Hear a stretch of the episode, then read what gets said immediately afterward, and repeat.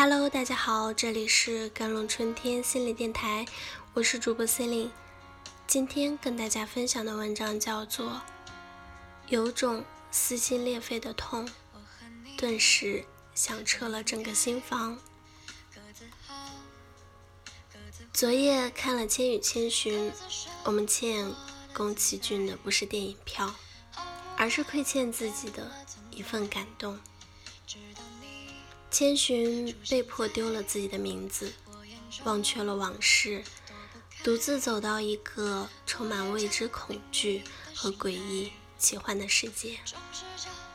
内心的无助让这个女孩忽略了恐惧，只是往前走，往前走，再往前走，找到自己活下去的位置，找到解救父母的方法。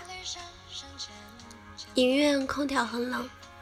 我蜷缩在中央，心随着千寻的脚步起起落落。当千寻接受了另一个世界的现实，接受了父母因贪婪被变成猪的残酷，纤弱的双手抱着乞丐，眼神空洞，飘向远方。他并不知未来应如何去何从。此时。身边白龙递过来几块饭团，说：“小千，你把它吃下去就会有精神的。”又说：“别怕，这是我亲手做的，不会变成怪物的。”小姑娘抬起头，睁大眼睛，拿起饭团，一口一口咬了下去。没有几口，眼泪一颗一颗滑落，再嚼下去，泪水。决堤般的奔涌而出，千寻终于可以放声痛哭了。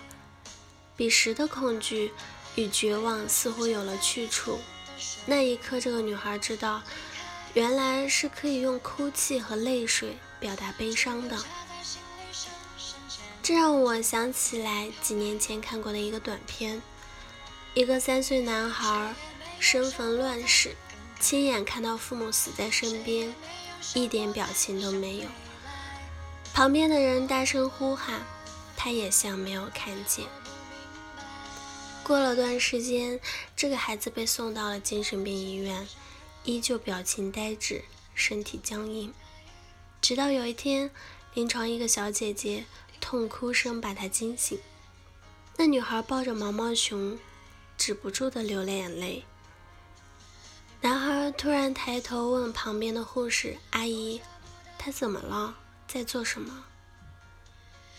护士摸着他的头说：“轻声地说，哦，可怜的孩子，他在哭泣，他很伤心。”突然间，这个男孩也哇的哭出声来，就像千寻那样。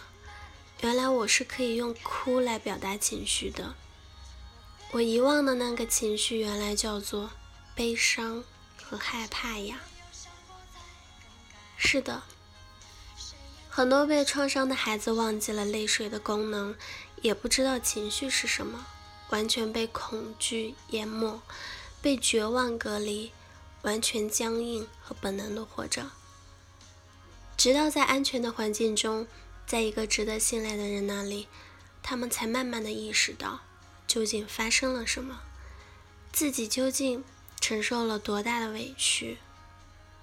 那一刻，他们才找到自己，才寻回丢掉的情绪，才捡回一些人类基本的功能，比如呐喊和哭泣。千寻在白龙身边找到了。小男孩在护士那里找到了，在那一刻，他们活了，就像千寻那样，又可以被称为人类的一员。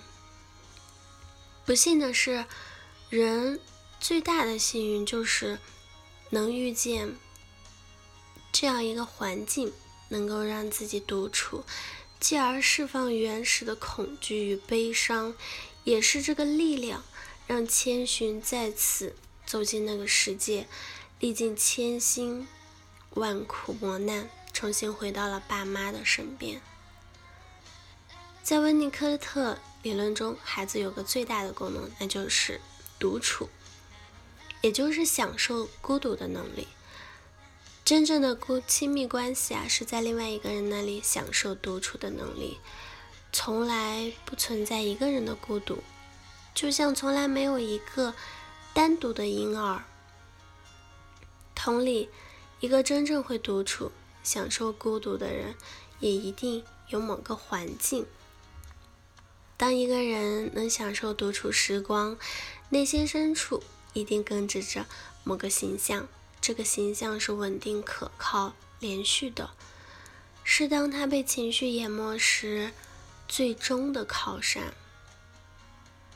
看完电影，脑海中反复出现千寻那个很想却没有做的回头，其实那就是独处能力。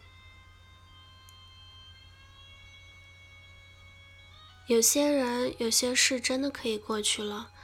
接下来的路，只不过把这些人、这些事内化成稳定的形象，让他们伴你一路孤独。好了，以上就是今天的节目内容了。咨询请加我的手机微信号：幺三八二二七幺八九九五，我是 C 令，我们下期节目再见。